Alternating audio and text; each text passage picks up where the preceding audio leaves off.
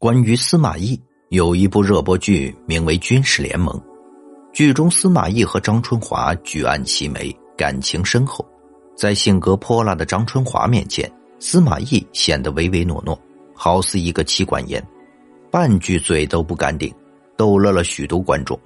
两人的爱情故事也成为一桩美谈。不过很可惜，这只是导演心中的司马懿和张春华。历史上真实的司马懿，只是将张春华当成垫脚石，成功后便毫不留情的一脚将他踢开。张春华的出身并不低，他的父亲张望官至宿义令，母亲来自于素有名望的山家。司马懿比张春华大十岁，但两个人的性格却十分相似，都十分的狠辣。《三国演义》中说。司马懿应是狼顾，历史上的司马懿是否有此等凶相尚不知晓，但司马懿的性格的确很辣。他隐忍数十年，最后篡位夺权，成为三国最后的胜利者。而司马懿的发妻张春华在这一点上丝毫不逊于他。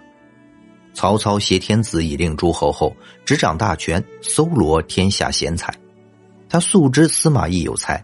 所以征辟司马懿为官，司马懿认为汉朝国运已衰，不愿屈服于曹操，他谎称自己得了封闭之疾，难以行走，拒绝了曹操的征辟。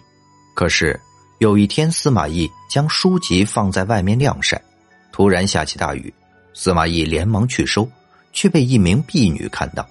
司马懿与夫人张春华商量如何应对，张春华担心事情败露。为曹操知晓后，恐有杀身之祸，竟然亲自将这名婢女杀死。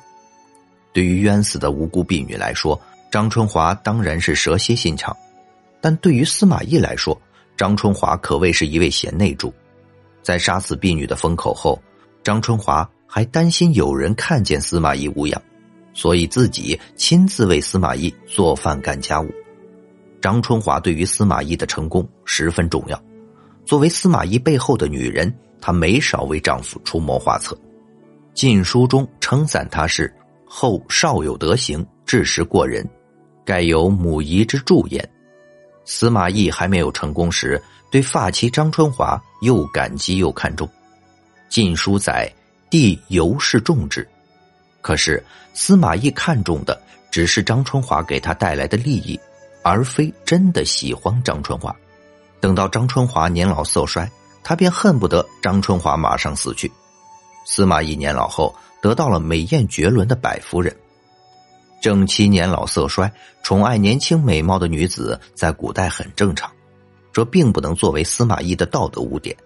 然而，司马懿饱受诟病的是他对于发妻张春华的绝情。司马懿有了百夫人后，立刻将张春华抛弃，长时间不与他见面。张春华请见也全部遭到他的拒绝。后来司马懿生病，张春华得知后十分担心，好心去看望司马懿，但司马懿一见张春华便心生厌恶，他嫌弃的对张春华说道：“老物可憎，何凡出也？你这个老东西实在令人厌恶，为什么还要出来让我厌烦？”张春华一生。并没有做出什么对不起司马懿的事情来，而且他还为司马懿操劳一生，没有功劳也有苦劳，到头来却因为年老色衰就遭到司马懿这样的羞辱，何其悲哀！张春华好歹是司马家的女主人，被司马懿当着众人的面这样羞辱，如何还有颜面活下去？张春华又羞愧又气愤，他决定绝食自杀，离开这个世界。就在张春华快要饿死的时候，司马懿亲自向张春华道歉，张春华这才停止绝食。然而，司马懿并不是良心发现，只是因为张春华有几个好儿子，司马懿最看重的两个儿子，后来晋朝的两代皇帝司马师和司马昭均为张春华所生。司马师和司马昭与母亲的感情很深厚。他们得知父亲这样羞辱母亲后，也决定绝食抗议。司马懿最后向张春华道歉，不过是迫于儿子们给的压力罢了。司马懿后来堂而皇之的说：“老吾不足惜，屡困我好儿儿。老东西不值得可怜，只是不舍得我的好儿子而已。”司马懿的两句话所透露出来的绝情和冷漠，实在令人发指。张春华嫁给司马懿，也属实是悲哀。张春华对司马懿悉心照料，为司马懿背负残杀婢女的骂名，到头来却换取了两句咒骂。